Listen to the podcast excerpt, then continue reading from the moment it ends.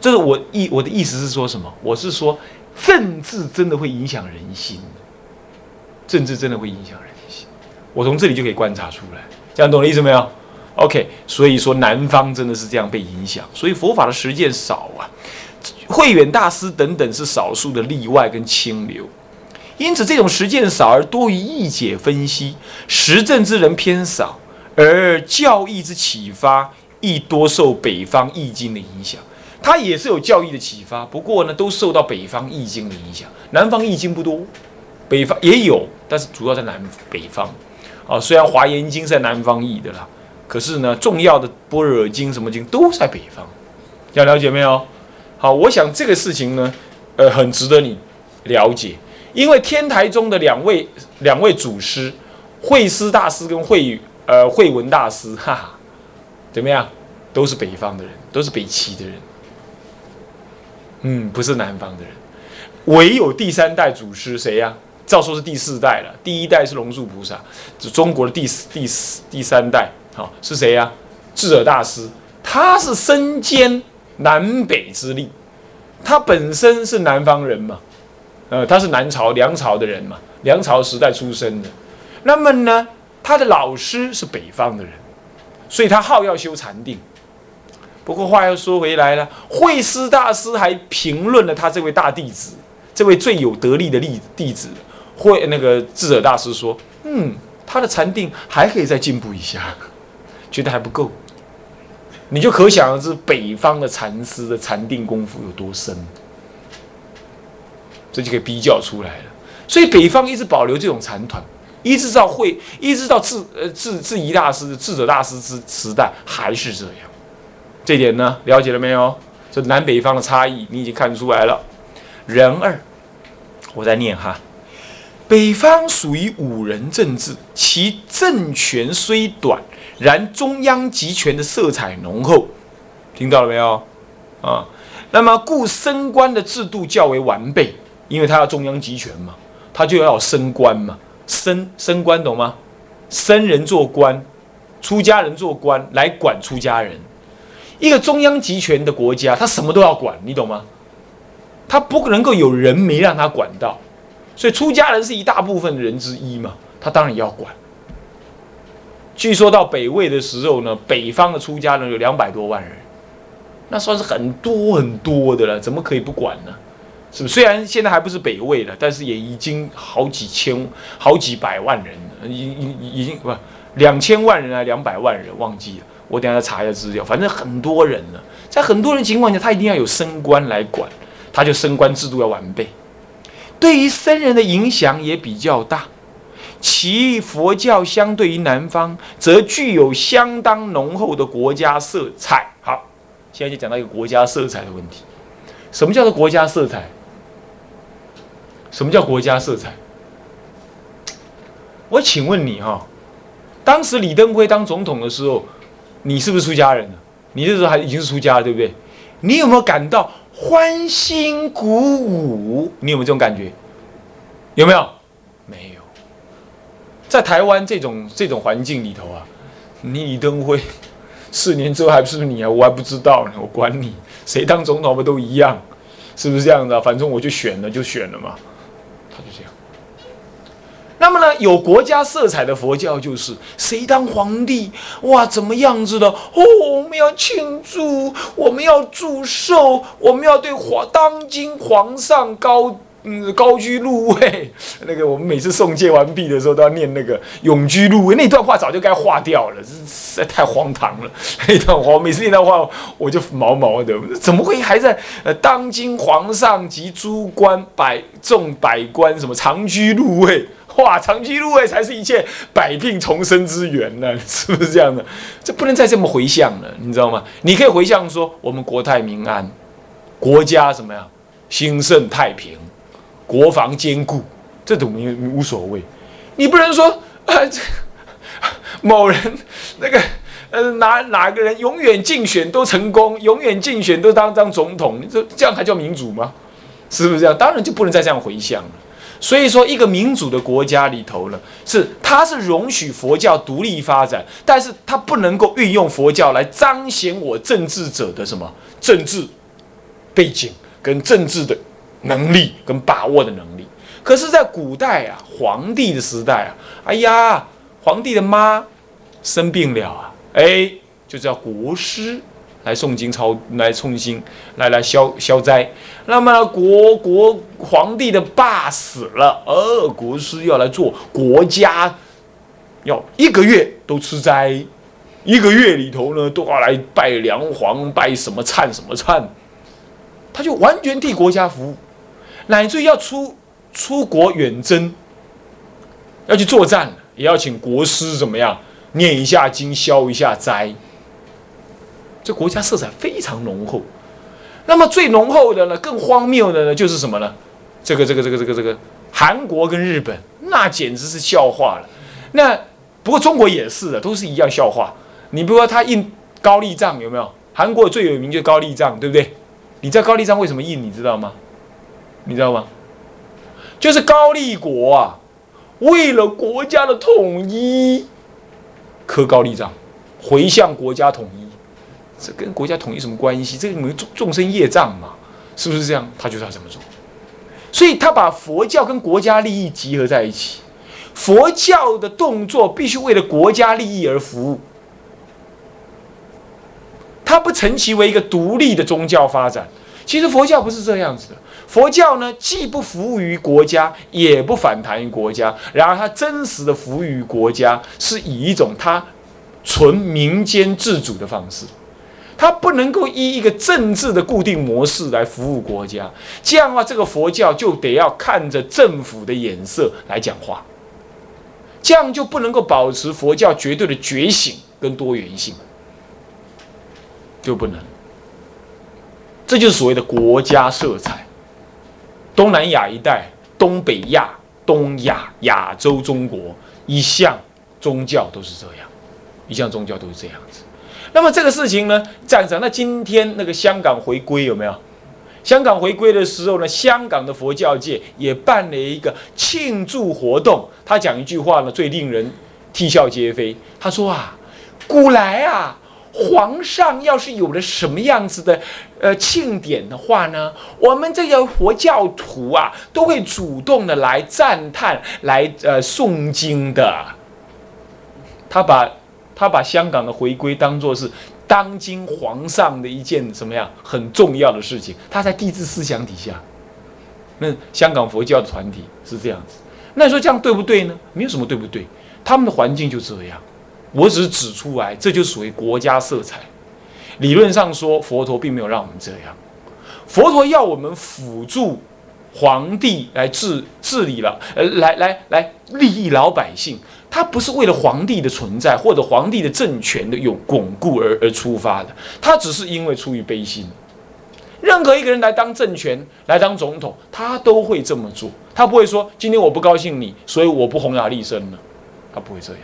他永远跟政治保持什么呢？保持相互的关怀跟尊重，但是绝对不互通关系。这样才能永远的保持一个宗教的独立色彩。他不违背政治，可是他也不跟政治挂钩，永远独立在一切世间法之外。这才叫做方外。也唯有这样子，谁当总统，谁当皇帝，这个宗教永远被保护，永远被喜爱。他就不会让人感觉你是骑墙派的。今天这个人当权了，你就骑他，你就跟他靠；那个人当权，你就跟他靠，一点道德、一点宗教的中立都没有。那这样的话很简单，我这样讲：本校是要出来竞选总统，那我就靠他。等一下，任觉师是要跟他一起竞选的，他也要跟他，他是党外的，他是党内的，他要竞选，那我靠他。相对的，任觉师对我来讲就很不爽。对不对？哎，他是我的敌人，你为什么靠他？那我就说了，嗯，人家佛教要依靠最有力量的人，那你会让人感觉你这个没原则吗？是不是这样的？你跟政治家完全一样，你跟那搞政治的人完全一样，干嘛？干嘛？齐头草，墙头草，随风飘，哪里有利益哪里去？那这还能够叫做方外之人吗？所以说，我当然需要政治来帮助我、协助我，可是我不跟你做买卖，你不帮助我，那我要保护我自己。那如果你愿意帮助我，我也没办法相对的回报你什么，因为政政治是政治，你如果要帮助我，那是你有福气。我今天是要利益一切众生，乃至你的政敌，我都要利益。这才是真正的广大的慈悲，无分别的慈悲的表现。各位同学，眼光要放远。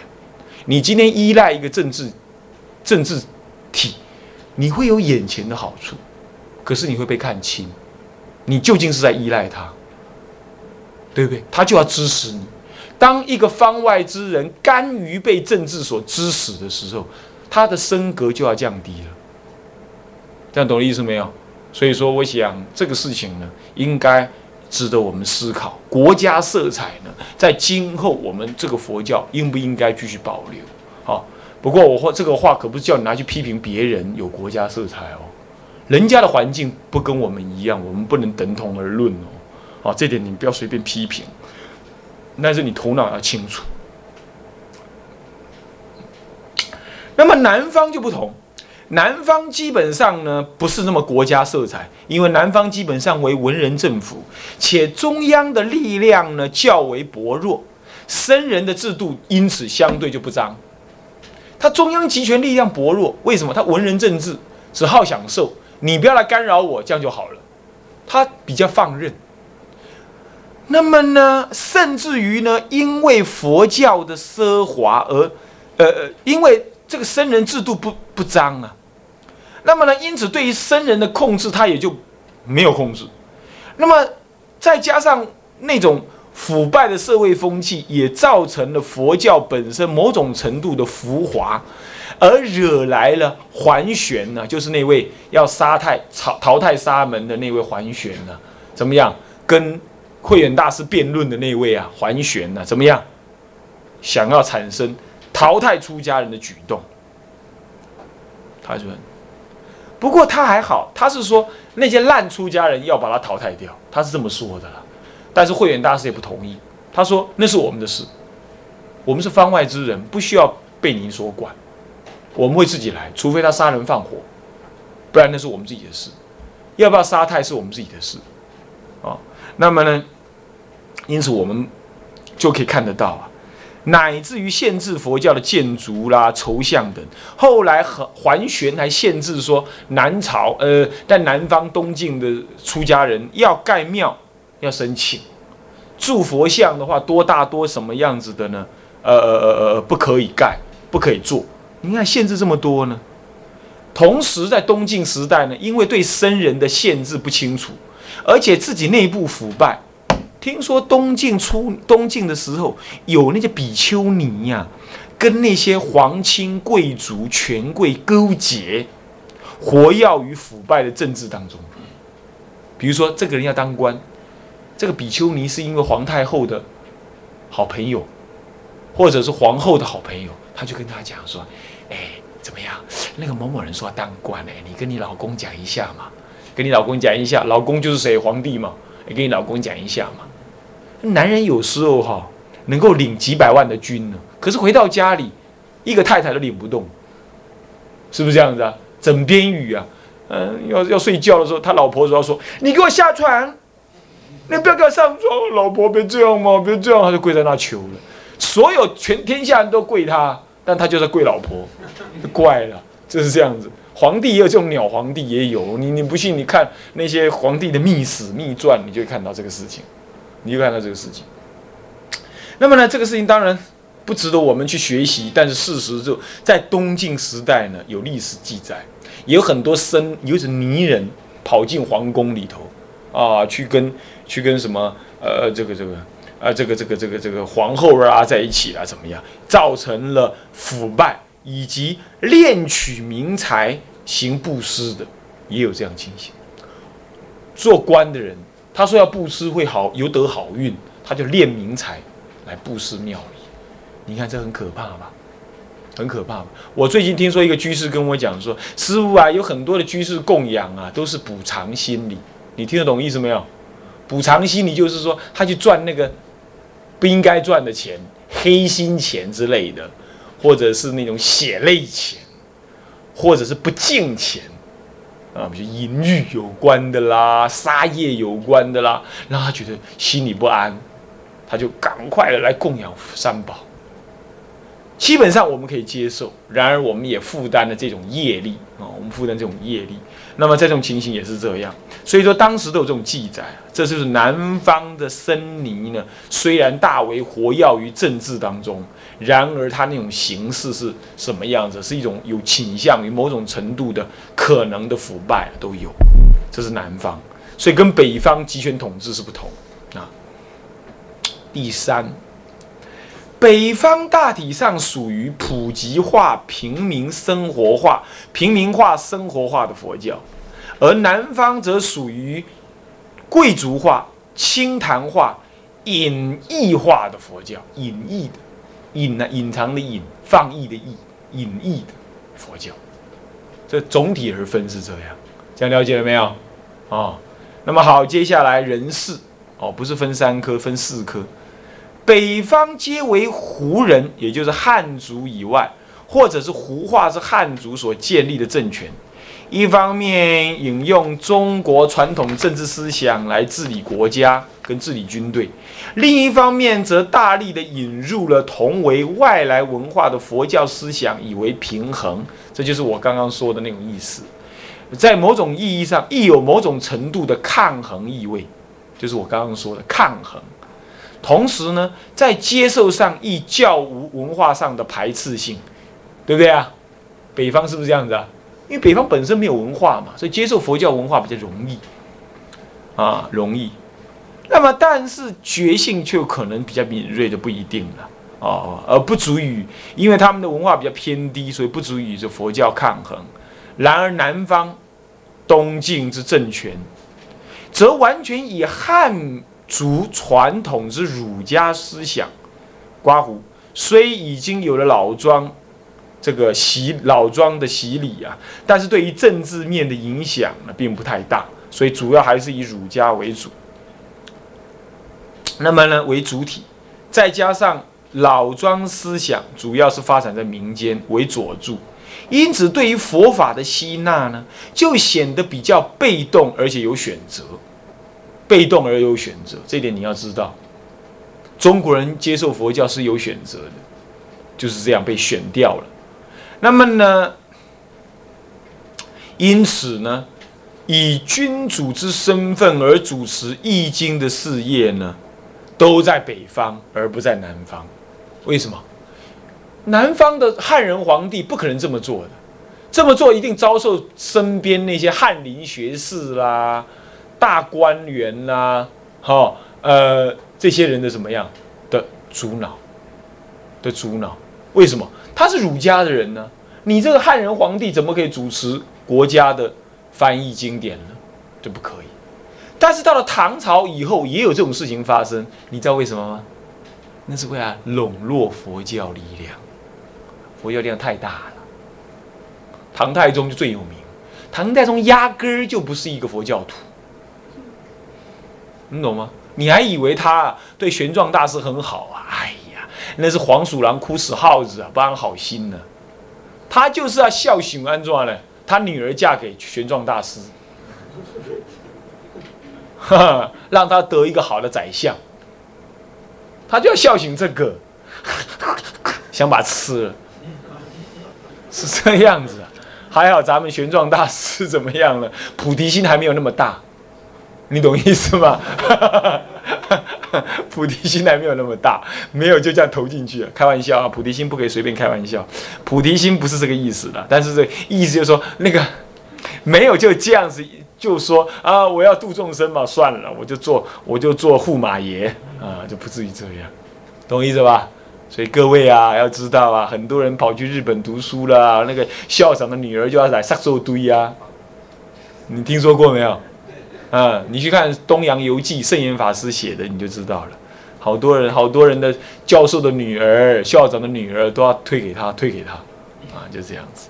OK，好，那么所以说皇帝是不太可能这么做的啊，除非是为了要笼络佛教，而因此呢，就具有高姿态。这上来中国的君王都如此，具有高姿态选择性，这为取所需啊。所接受者，就这样，他是高姿态。你佛教也臣服于我。真正的死心塌地学佛的人有，像谁呀？像谁呀？梁朝以后，梁武帝呀，这位老兄实在没辙。他去到庙里头，他去到庙里头就称人家师傅，然后呢称他的太太就称女居士啊，这位大姐，那称他的那个。佣人呐，称他居士，那皇帝怎么叫我居士？对啊，你是居士，扯了实在大家都没辙，你懂我意思吗？然后呢，他去那庙里头听人家讲经，讲完了嘛，就说我要出家，然后好了，他就把他剃头了，剃头之后，你让我做苦恨嘛，然后他就那很，那文武百官呢，都跑去那个同泰寺，看到他皇帝正在干嘛？正在那擦地板。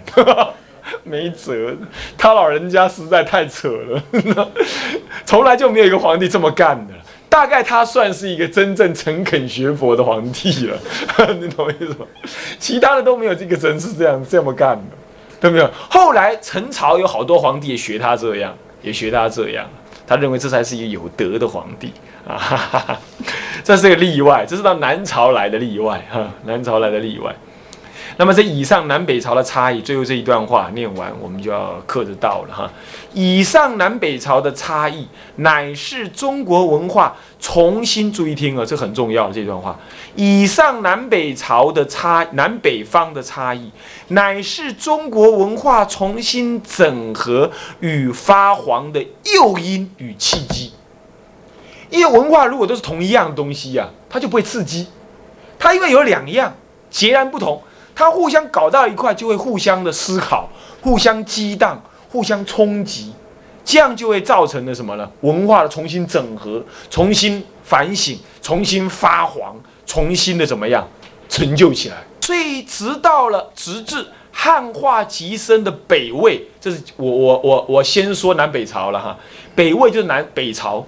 的北魏统一北方，它汉化极深，这一差异就在南北朝的对峙时代一百五十年左右呢，透过南北两地深切的交流，而逐渐把这佛教的差异呢消弭到一个程度，不是完全消灭，消弭到一个程度，从而为隋唐大一统而灿然大备的新文化发展之到来呢，提供了绝对重要的文化基础。这就是南北对峙的东晋时代，给中国文化最大意义的地方在这里。中国人，中国人，中国人一直在面对文化的冲击，然后中国人从来就没有在文化当中倒过，从来就没有。因为呢，这在这对中国的文，这对台地球上的文化人类来讲，它是很特殊的。你看印度一下就被吃光光了，到现在呢喘不起来，喘不起来，有没有？巴基斯坦呐，当时都文化很兴盛的，德国啦，怎么样？他们都没有文化分隔的这么厉害，只有中国人，那文化简直是天翻地覆的弄，影响我们五百年的这个儒家，竟然能够在四十年之内全部被铲除，然后又重新恢复，这就中国人才干得出来的，是不是这样啊？他真的很厉害，中国人这个民族实在想起来很特殊，很特殊，也很刁钻。啊，也很吓人，啊，这个民族是真的，这个文化很奇妙，所以我们在研究历史就看到了这个的基础。总算呢，我们把东晋给讲完了，那么我们也看到中国人的文化特色了。接下来呢，下一堂课我们这堂课已经结束，下一堂课我们就要讲了西晋的，呃，不是西晋，那个南北朝的文化的特质跟佛教的特质，南北朝佛教的特质了。